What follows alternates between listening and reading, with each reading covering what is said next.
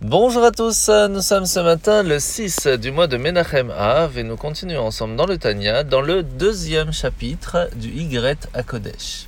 Cette lettre que nous allons parler aujourd'hui, que la Nourazaken a envoyée, est une lettre qu'il a envoyée après être sorti de prison.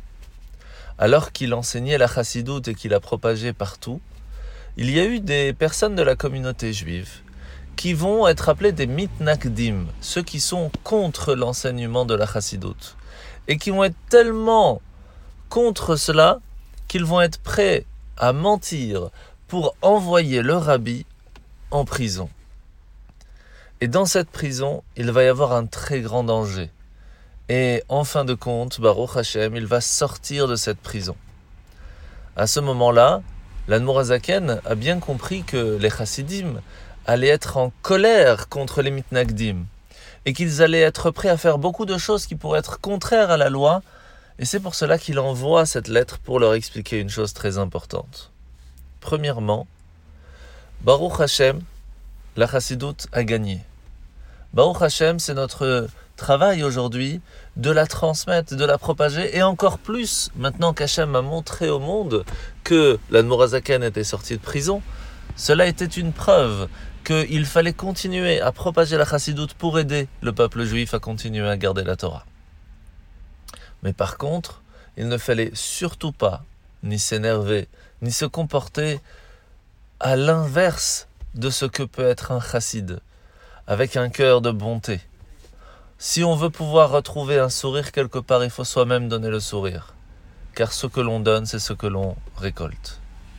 Et c'est pour cela que l'Admorazaken demande aux chassidim de se comporter bien envers ces gens qui ont euh, donné leur habit en prison.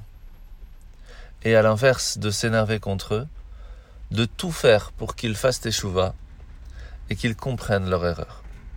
La mitzvah de ce matin, c'est la mitzvah positive numéro 19. C'est la mitzvah de remercier Hachem après avoir mangé par exemple, en faisant le birkat Amazon. C'est une des choses de base de remerciement après avoir reçu quelque chose. Alors nous sommes aujourd'hui dans la paracha de la semaine, parachat Dvarim, après que Moshe va rappeler au peuple juif qu'il était temps de se préparer à conquérir la terre d'Israël, Hachem va leur indiquer de façon très précise quelles sont les nations qu'on avait le droit d'attaquer. En tout, il y en a une dizaine. Sept à l'intérieur de la terre d'Israël que l'on connaît, et trois du côté jordanien.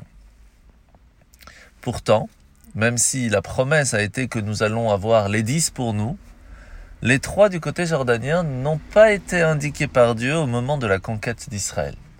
Pourquoi?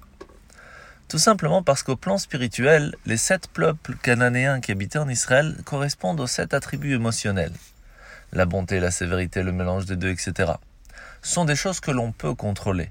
Étant donné que les émotions viennent par l'intellect, puisqu'on voit bien qu'un enfant, pour lui, un bonbon, c'est toute sa vie, parce que son intellect et la compréhension du monde est toute petite. Plus on va grandir, plus on attend de plus grandes choses.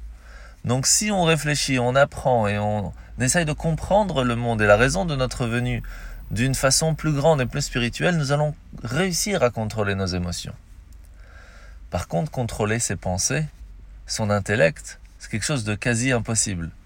Et c'est pour cela que Hachem ne nous demande pas de le faire aujourd'hui. Mais étant donné que nous nous approchons de l'ère messianique, il est possible pour nous de goûter un petit peu à ce contrôle en étudiant la chassidoute. Parce que c'est ce qui va nous travailler à réussir à contrôler, même jusqu'à notre intellect. On se tente de passer une très bonne journée et à demain.